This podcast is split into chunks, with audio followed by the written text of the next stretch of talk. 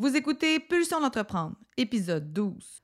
Deuxième partie de l'entrevue en compagnie de la drag queen Barbada de Barbade où on te parle de savoir se vendre lorsqu'on est son propre produit. Si tu te demandes comment ton passé personnel peut te servir pour ton projet de carrière professionnelle, tu vas être enthousiaste à l'idée de découvrir le parcours original et audacieux de notre invité. Aujourd'hui, mettons de côté les fossiles de l'entrepreneur qu'est Barbada de Barbade et découvrons ensemble un volet un peu plus personnel sur cette diva en pleine ascension. Bonne écoute!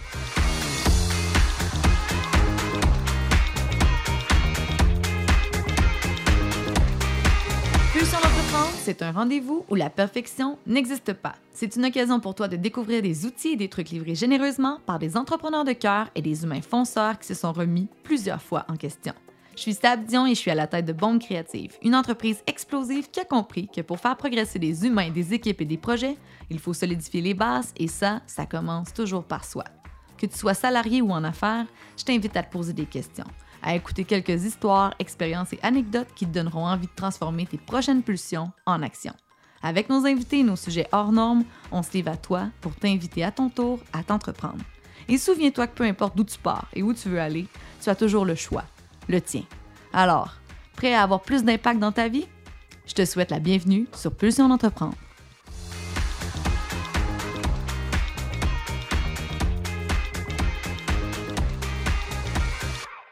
Alors, dans la première partie de notre entrevue avec toi, Barbada, on a appris à te découvrir, à découvrir l'artiste, mais aussi la drag queen d'affaires. Attention.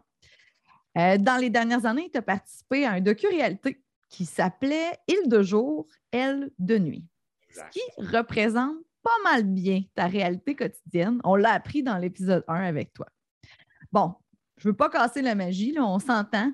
Tu ne portes pas euh, des fossiles, 2 euh, mm de fond de teint à tous les jours, ni des perruques dans ton quotidien.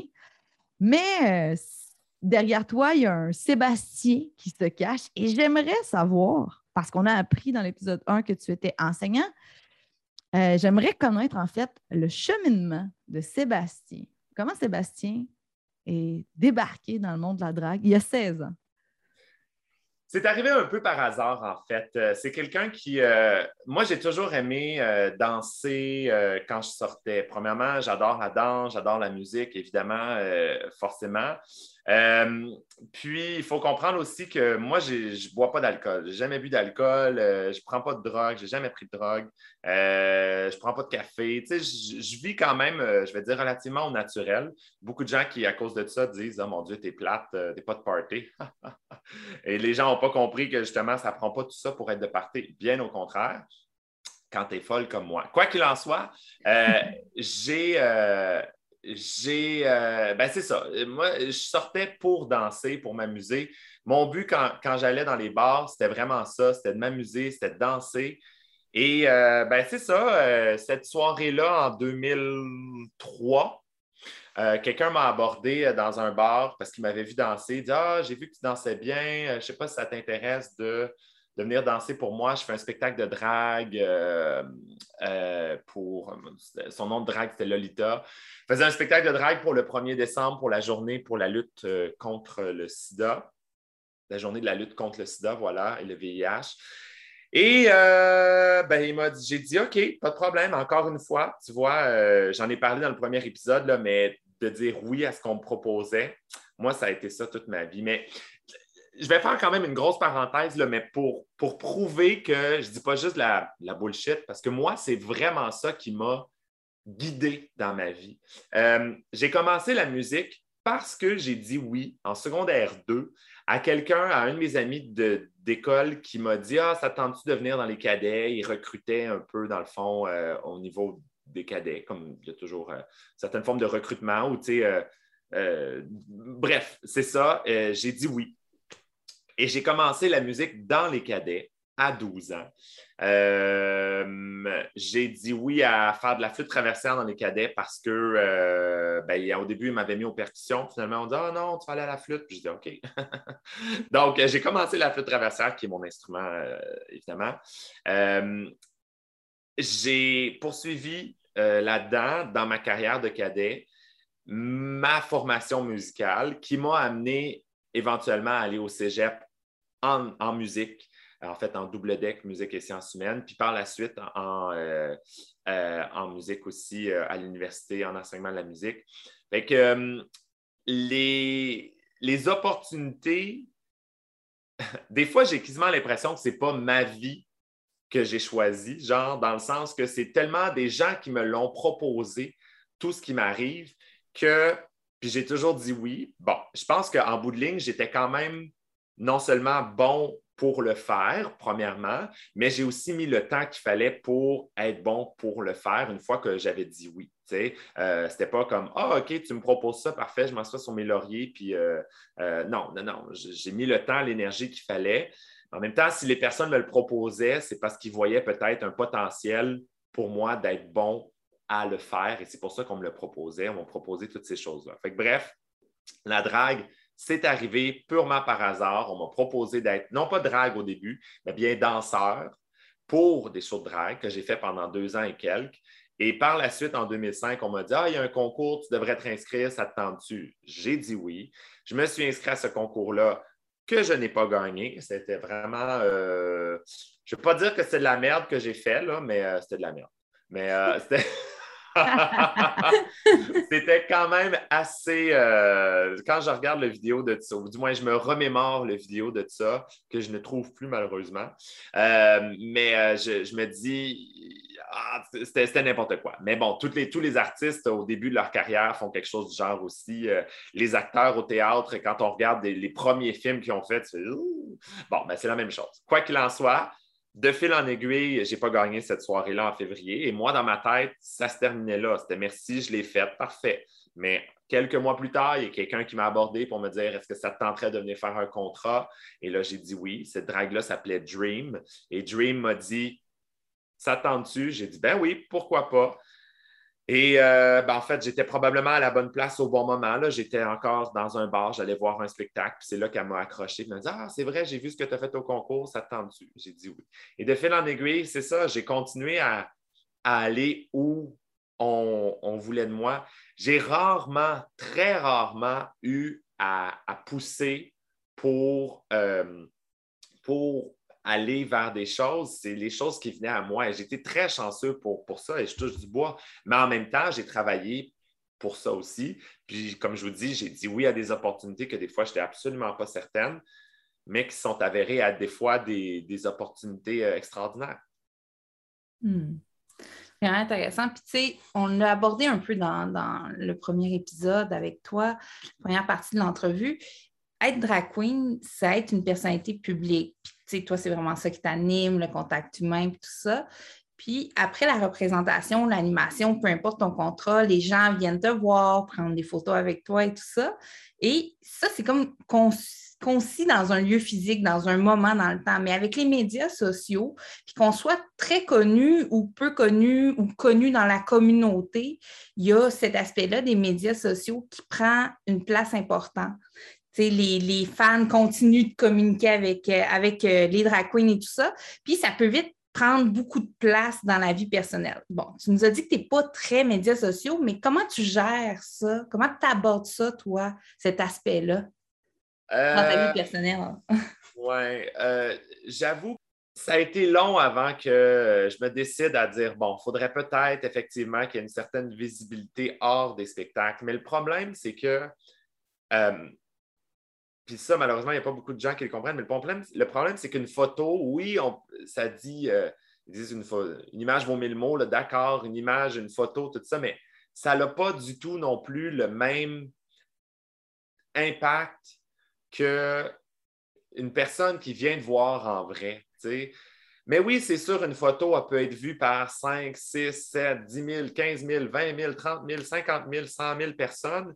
Puis tu ne peux pas avoir ce nombre de personnes-là dans ton spectacle au cabaret un soir ou peu importe. Mais il reste que, pour moi, personnellement, la personne qui vient me voir en spectacle, puis mettons qui me dit après, écoute, pas plus tard qu'hier soir, j'animais une soirée, puis il y avait deux personnes euh, qui étaient au bar et qui m'ont dit après, on est venu de Québec, on savait que tu allais être là, c'est super cool. Puis, moi, ces deux personnes-là, ces deux madames-là qui sont venues me voir, puis qui m'ont dit ça, pour moi, ça a mille fois plus d'impact que 15 000 likes sur une photo. Euh, mais en même temps, le problème, c'est que ces photos-là, cette visibilité-là, elle est comme nécessaire justement pour, pour, euh, pour aller chercher des contrats, pour se faire voir, pour faire parler de nous, surtout dans le, dans le cadre d'une émission, euh, de l'émission Call Me Mother, qui va avoir une certaine visibilité, je veux dire, plus que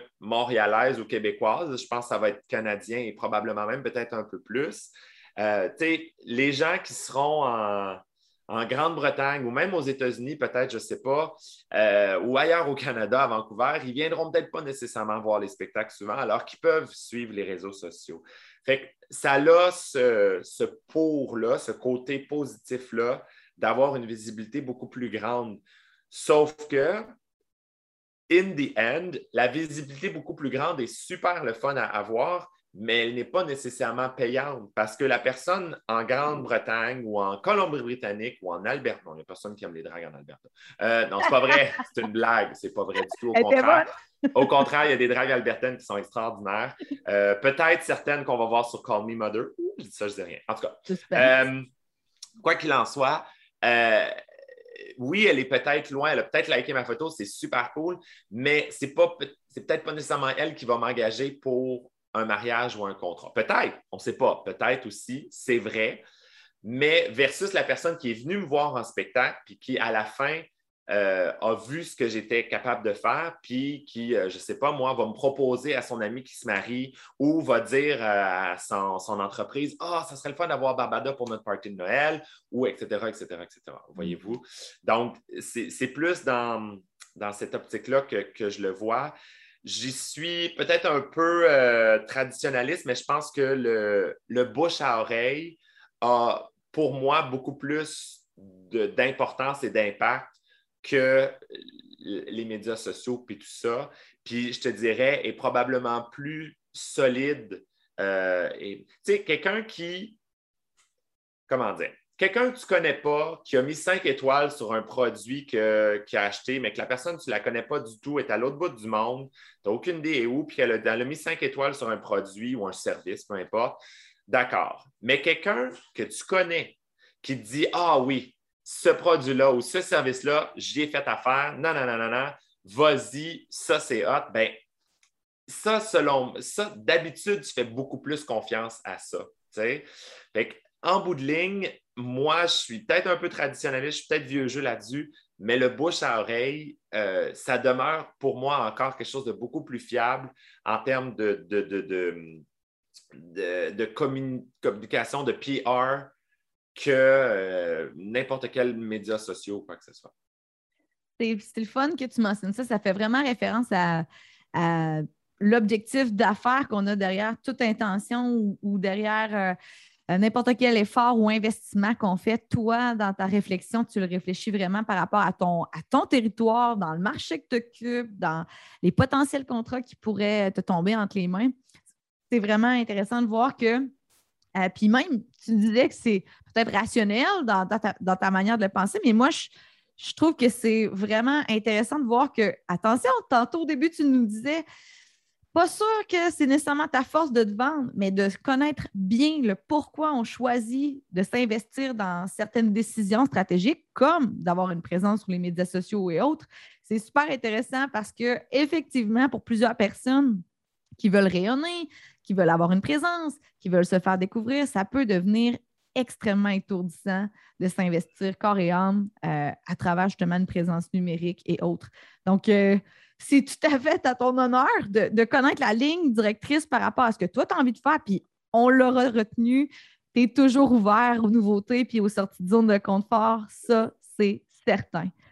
Euh, j'ai une question euh, qui touche un peu euh, l'univers du drag de manière générale. Tu sais, il y a énormément de figures montantes partout, là, pas juste à travers le Canada, mais à travers le monde aussi.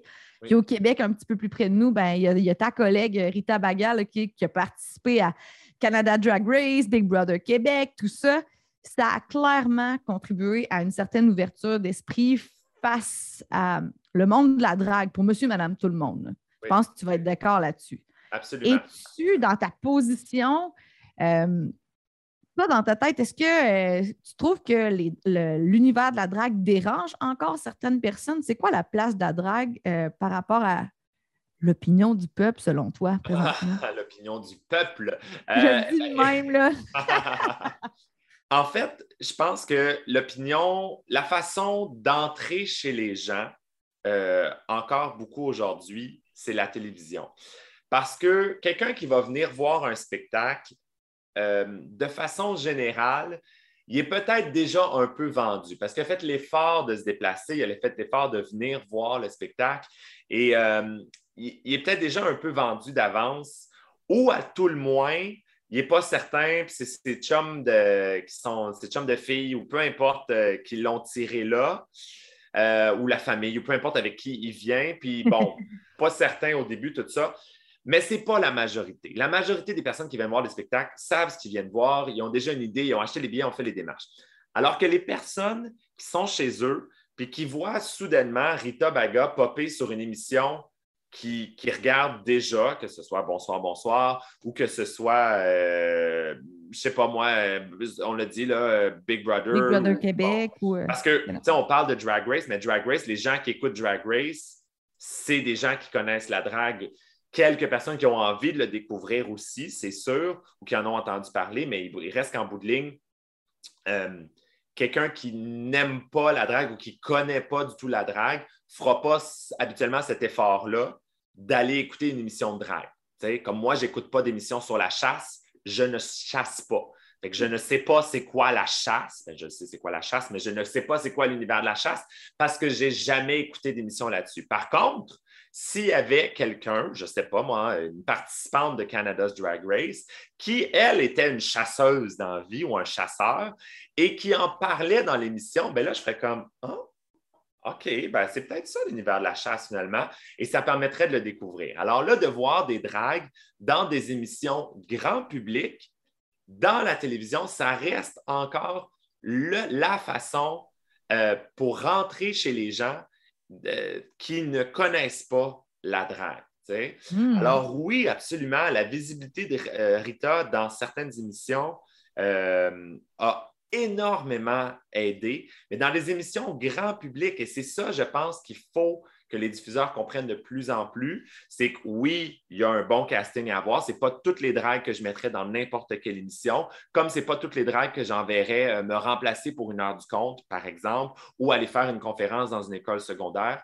Je donne ça comme exemple. Mais euh, les diffuseurs doivent comprendre que si on veut que les mentalités changent, il faut engager des dragues, pas juste dans des émissions de drague. Ce que je veux dire avec ça, c'est qu'en bout de ligne, il y aura toujours quelqu'un à quelque part qui ne sera pas d'accord. C'est impossible, impossible de faire l'unanimité. Euh, et ce qui est correct aussi, parce que c'est comme ça qu'on arrive à une société diversifiée, une société ouverte, une société qui est capable d'échanger sur des opinions, euh, qui est capable d'avoir une, diversité. C'est ça, exactement. Euh, sinon, ben, si tout le monde pense pareil, dit pareil, ben, on est dans ce qu'on appelle une dictature. Puis ça, on voit que ce n'est pas quelque chose qui est, qui, est, sain pour une, société, quoi qu'il en soit. Euh, je pense qu'il faut absolument qu'il y ait plus de diversité à la télévision, mais dans des émissions autres que des drags, c'est ça qui va permettre qu'on va ouvrir les esprits. Puis il ne faut pas se limiter à la personne qui n'est pas d'accord avec nous, le commentaire négatif qui se, qui se dit sur les réseaux sociaux ou peu importe, euh, parce que euh, c'est impossible de faire l'unanimité. Voilà. Mais j'aimerais faire du pouce sur ce que tu apportes justement parce que même quand tu disais les gens qui viennent consommer des spectacles, les gens qui sont fans de, de l'univers de drag queen, c'est quand même un univers qui est polarisant, puis c'est subjectif aussi. T'aimes ou t'aimes pas, comme n'importe quelle forme d'art, tu peux préférer un artiste qu'un autre, ça. Mais des fois, on oublie avec le personnage de la drag queen qu'il y a un humain derrière qui a travaillé fort. On, on, parlait justement de Rita Baga qui, qui est devenue plus publique avec Canada Drag Race et où les gens, elle a vécu justement, là, elle a reçu des commentaires haineux et tout ça par rapport à ce qui s'est passé dans la compétition qui était hors de son contrôle. Est-ce que toi, ça t'est déjà arrivé de recevoir des commentaires désobligeants, euh, haineux, que ce soit en virtuel ou en vrai, puis comment tu deals avec ça? Euh, ben, en vrai, c'est sûr que c'est quand même extrêmement beaucoup, beaucoup, beaucoup plus rare parce que, comme je vous le dis, de façon générale, les gens qui, euh, dans les spectacles qu'on fait, je vais dire dans 90% des spectacles que je fais, les gens qui viennent voir le spectacle savent qu'il y a une drague, ils savent un peu à quoi s'attendre, ils ont fait l'effort. Alors, en personne, c'est plus rare. Dans le 10% des contrats où c'est une surprise, comme par exemple, euh, j'anime un mariage, puis c'est juste les mariés qui savent que je suis là, les invités ne sont pas au courant, j'arrive comme une surprise. Là, c'est sûr que c'est une approche différente qui peut choquer certaines personnes. Euh, ça m'est arrivé dans ces contextes-là. Euh, un monsieur, c'était pour rire, évidemment, mais en même temps, le, geste était comme pas, clairement pas approprié. Mais quand il m'a vu arriver dans un contexte un peu comme ça, c'était pas un mariage, mais c'était un contrat privé. Puis il savait pas, puis c'est euh, la, la, fêtée qui m'a dit Ah, j'ai une surprise pour vous. Et là, je suis arrivé. J'ai fait un numéro. Quand il m'a vu approcher avec sa gang d'amis à côté, il m'a vu approcher, il a pris le couteau à barre, puis il a fait semblant de me. Euh, euh, comme quand je m'approchais de lui. Fait que, tu sais, je me suis dit, bon, c'est, pas un commentaire haineux, mais c'est un geste qui est clairement pas. Euh, tu sais, euh, minute, là, c'est pas parce que je suis habillé de même que j'ai les coiffures orange que tu peux Ça te donne le droit de me menacer avec un couteau, là, tu sais. Euh, je vous rassure, je n'étais pas en danger de mort, je n'ai pas fait de plainte contre.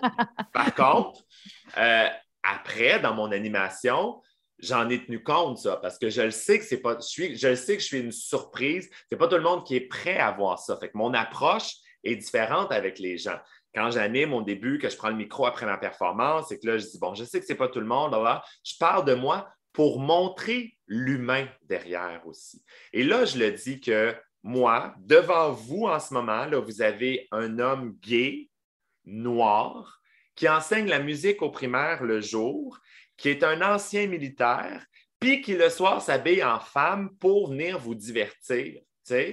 Alors, si vous pensez que vous êtes mal à l'aise, pensez à moi en ce moment. Ah, puis qui souvent connaît personne dans la salle, alors que la majorité des gens se connaissent, etc. Fait que pensez à moi 30 secondes, puis vous allez comprendre que finalement, votre petit malaise, votre petit inconfort, il n'est pas si grand que ça. Ouvrez votre esprit un petit peu, puis ça va super bien se passer. Et je vous le dis, ça fonctionne à tout coup. OK? Alors, euh, il faut, toujours prendre conscience de qui est là, qui est devant nous, où ils sont rendus, parce que tu sais, un dialogue, c'est deux personnes. Hein. C'est la personne qui dit puis la personne qui reçoit. Mais la personne qui dit, il faut qu'elle soit consciente de la personne qui reçoit aussi, surtout dans un contexte comme, euh, comme je le fais.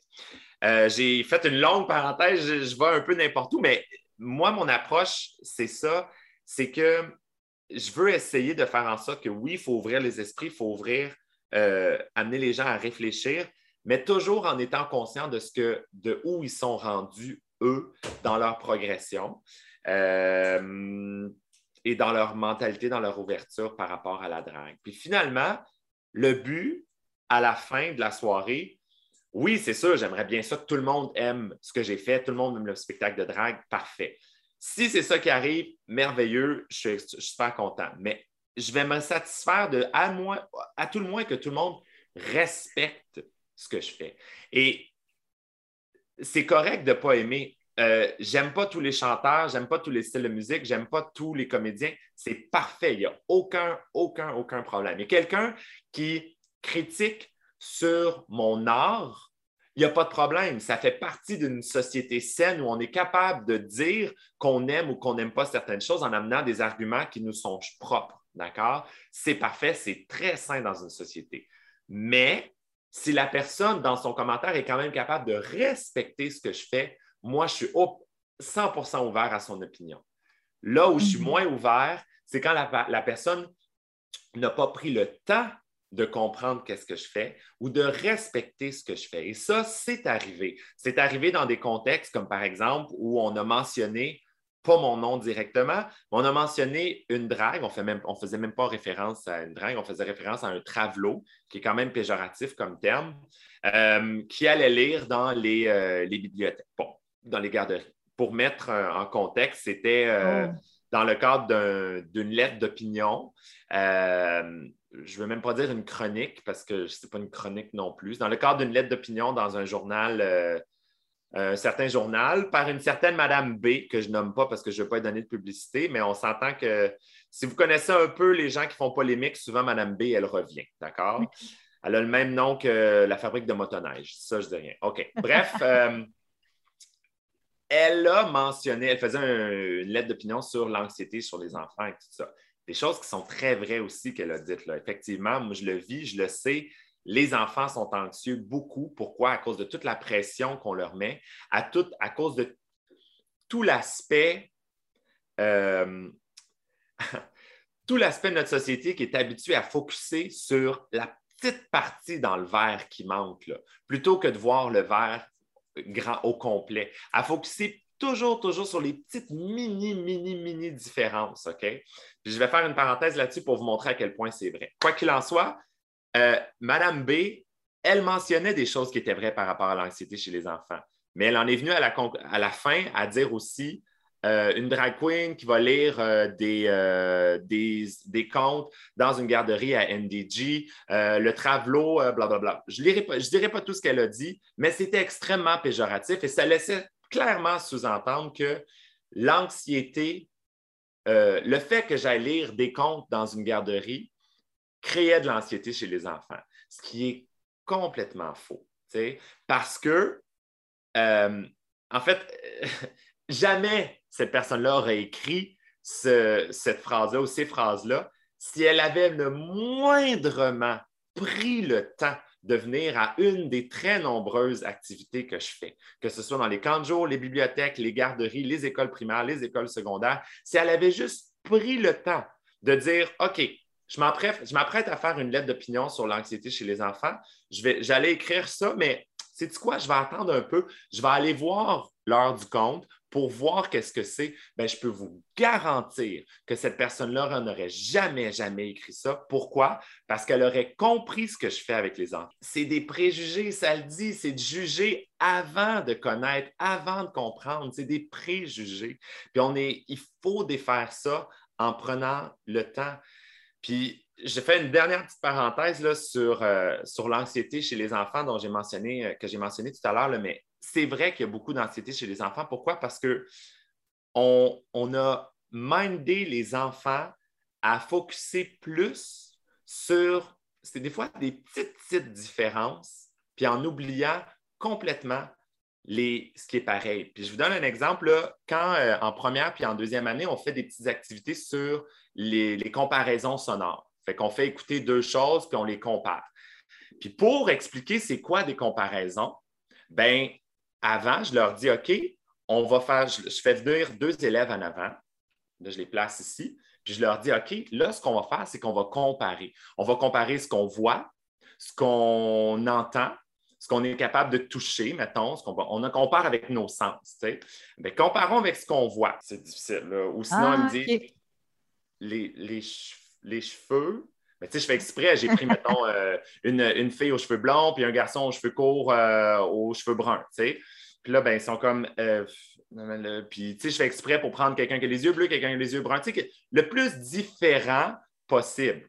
Puis, silence total. Là, je suis comme.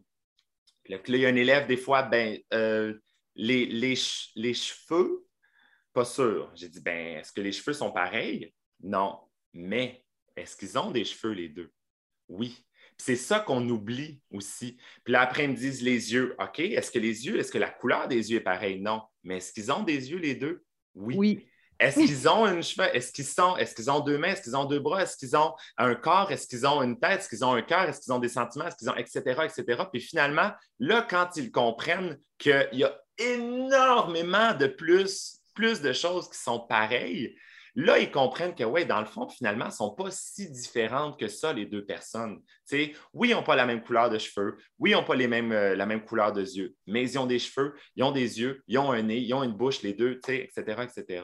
Euh, puis dans le, après, je fais exprès, je les sors de la classe, je leur dis euh, deux petites choses à répéter. Un qui le dit, mettons, plus aigu, puis l'autre qui le dit plus grave. Ou un qui le dit plus vite, l'autre qui le dit plus lent. Puis là, encore une fois, c'est comme ah, ben lui, il l'a dit vite, lui, il l'a dit lent. OK, mais qu'est-ce qui était pareil? Euh, ben, ils ont dit les mêmes mots. Oui, ils ont dit les mêmes mots, mais est-ce qu'ils l'ont dit avec leur voix aussi? est-ce qu'il aurait pu le dire en langue, un en langue des signes, puis l'autre, est-ce qu'ils l'ont dit dans la même langue? il y a tellement, on est tellement habitué comme être humain à focuser sur, comme adulte, plus comme adulte, à focuser sur ce qui est différent, qu'on oublie tout ce qui est pareil. Écoute, on va aller justement prendre le temps de découvrir qui est Sébastien avec notre segment Question de pulsion.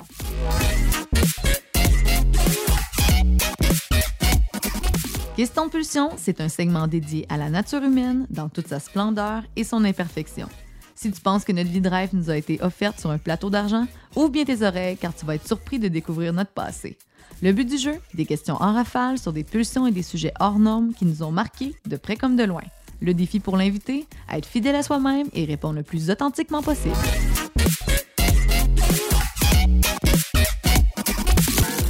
Question de pulsion, version perso. Si tu avais de l'argent à l'infini, est-ce que tu ferais ce que tu fais aujourd'hui ou est-ce que tu ferais quelque chose de plus? Hmm. Euh, j'aiderais beaucoup plus euh, les autres personnes. Euh, je continuerai à faire ce que je fais, mais dans une optique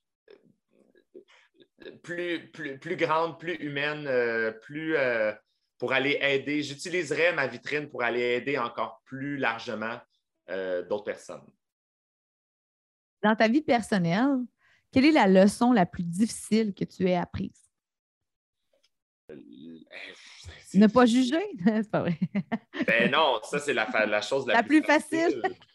ne pas juger, c'est ce qui a été le plus facile pour moi de, de apprendre. Euh, j'ai Oh, c'est pas facile vos questions, là. C'est pas des questions Bienvenue faciles à, à pulsion d'entreprendre. c'est même ouais, pulsion de surprendre par des questions difficiles. Euh, Attends, répète-moi la question.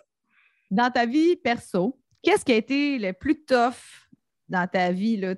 quelle est la leçon la plus difficile que tu as apprise? Euh... Qu'est-ce qui t'a donné une bonne claque d'en face ou qui t'a vraiment enseigné quelque chose que aujourd'hui tu ne serais pas quitté sans ça? Mais il n'y a jamais eu de gros événements, de grosses choses euh, fracassantes euh, qui m'ont. Euh, non, ça a toujours été relativement smooth, puis il n'y a jamais eu de gros. non, même, même si je parlais avec passion de Madame B puis sa chronique, mais moi, tu sais, j'ai répondu par la suite, mais serait coulé parce qu'on m'a dit ben non, il faut que tu dises quelque chose, ça n'a pas de bon sens. J'ai fait ouais, effectivement, qui ne dit mot consent, je ne peux pas ne pas répliquer. Hmm. Dans ma tête à moi, j'étais juste comme bon, tu sais, je m'en fiche un petit peu. Il n'y a jamais eu de gros. Euh, il y a eu plein de gros événements positifs, mais un gros événement de virement de situation où j'ai fait aïe, aïe, aïe.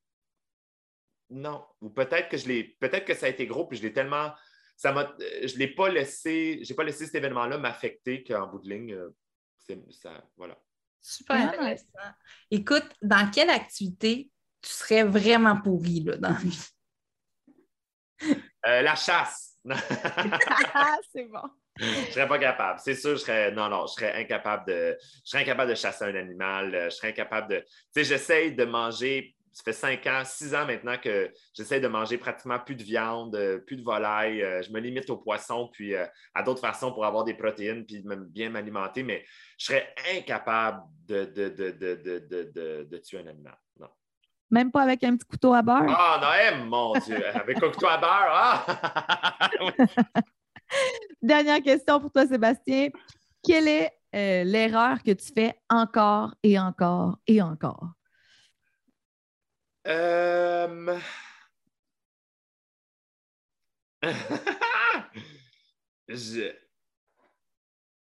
J'en fais-tu? Ben, j'en fais. Quelle heure? Ah! Euh, stationner mon auto du mauvais côté de la rue puis avoir une, une contravention. Ça, là, à tous les ans, ça revient. Puis à tous les ans, je me dis, ah, il faudrait que tu te mettes une alarme là, pour euh, tasser ton auto les jours où il y a des whatever, là, ils font le ménage de la rue.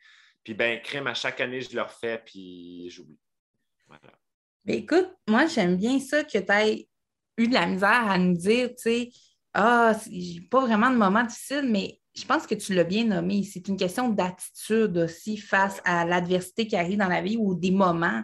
Tu te dis, moi, ça me coulerait sur le dos comme l'eau sur le dos d'un canard. Je pense que c'est super important d'avoir comment on approche la vie aussi qui détermine est-ce qu'on voit ça comme une grosse épreuve et ça va nous arrêter ou plutôt on va continuer?